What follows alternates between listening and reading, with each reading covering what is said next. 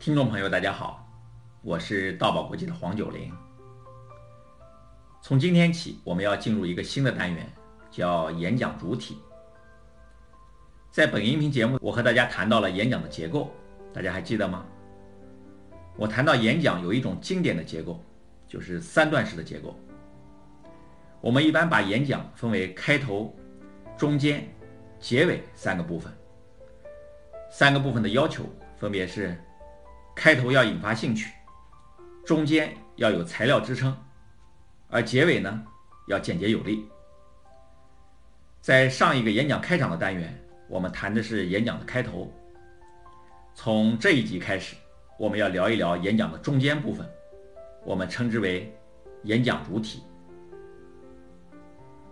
从演讲结构的要求来看，演讲的主体部分需要有材料支撑，就是演讲者。必须要提出足够的材料来支持自己谈到的要点。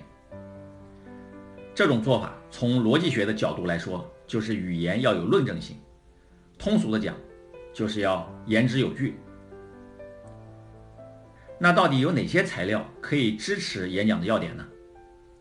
今天我先和大家聊一聊第一种支持材料——故事事例。二零一二年十二月七日。当年的诺贝尔文学奖获得者，中国作家莫言在瑞典学院发表诺贝尔文学奖演讲。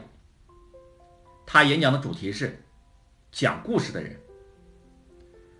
莫言的这个演讲主体一共有五个要点：第一是追忆母亲；第二是学习经历；第三是我的作品；第四是作品点评；第五是感悟人生。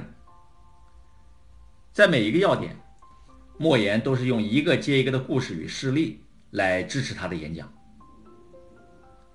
比如在第一个要点“追忆母亲”，莫言就用了四个故事和三个事例来讲述。第一个故事是他记忆中最早的一件事。莫言有一次提着家里唯一的一把热水瓶去公共食堂打开水，因为饥饿无力，失手将热水瓶打碎。他吓得要命，钻进草垛，一天没敢出来。傍晚的时候，听到母亲呼唤他的乳名，他才从草垛里钻出来，以为会受到打骂。但母亲没有打，也没有骂，只是抚摸着他的头，口中发出长长的叹息。第二个故事是莫言记忆中最痛苦的一件事，就是跟着母亲去集体的地里捡麦穗，结果被看守人捉到。打了他母亲一个耳光。多年之后，当那个看守人成为一个白发苍苍的老人，在集市上与他们相逢，他冲上去想找他报仇，母亲却拉住了他，平静地对莫言说：“儿子，那个打我的人与这个老人并不是一个人。”第三个故事是莫言记得最深刻的一件事。一个中秋节的中午，家里难得包了一顿饺子，每人只有一碗。正当他们吃饺子时，一个乞讨的老人来到了家门口。他端起半碗红薯干打发他，结果母亲却端起自己的那半碗饺子倒进了老人碗里。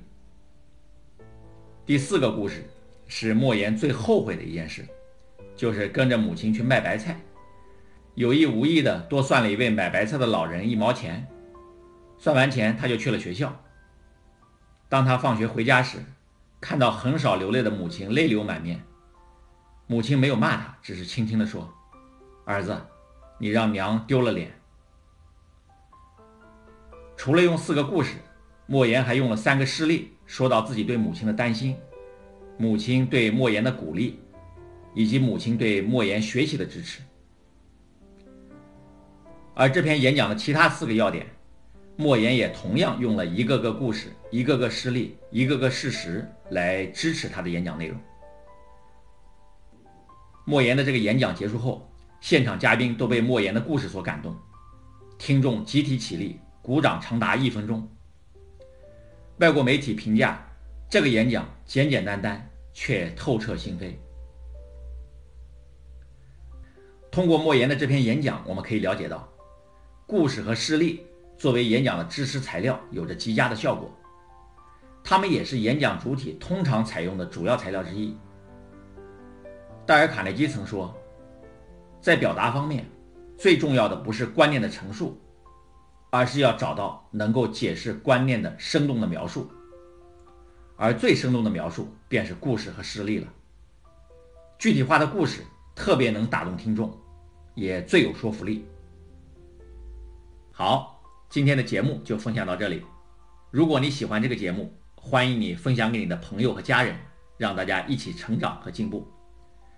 大爱能言，善道为宝。我们下一期节目再见。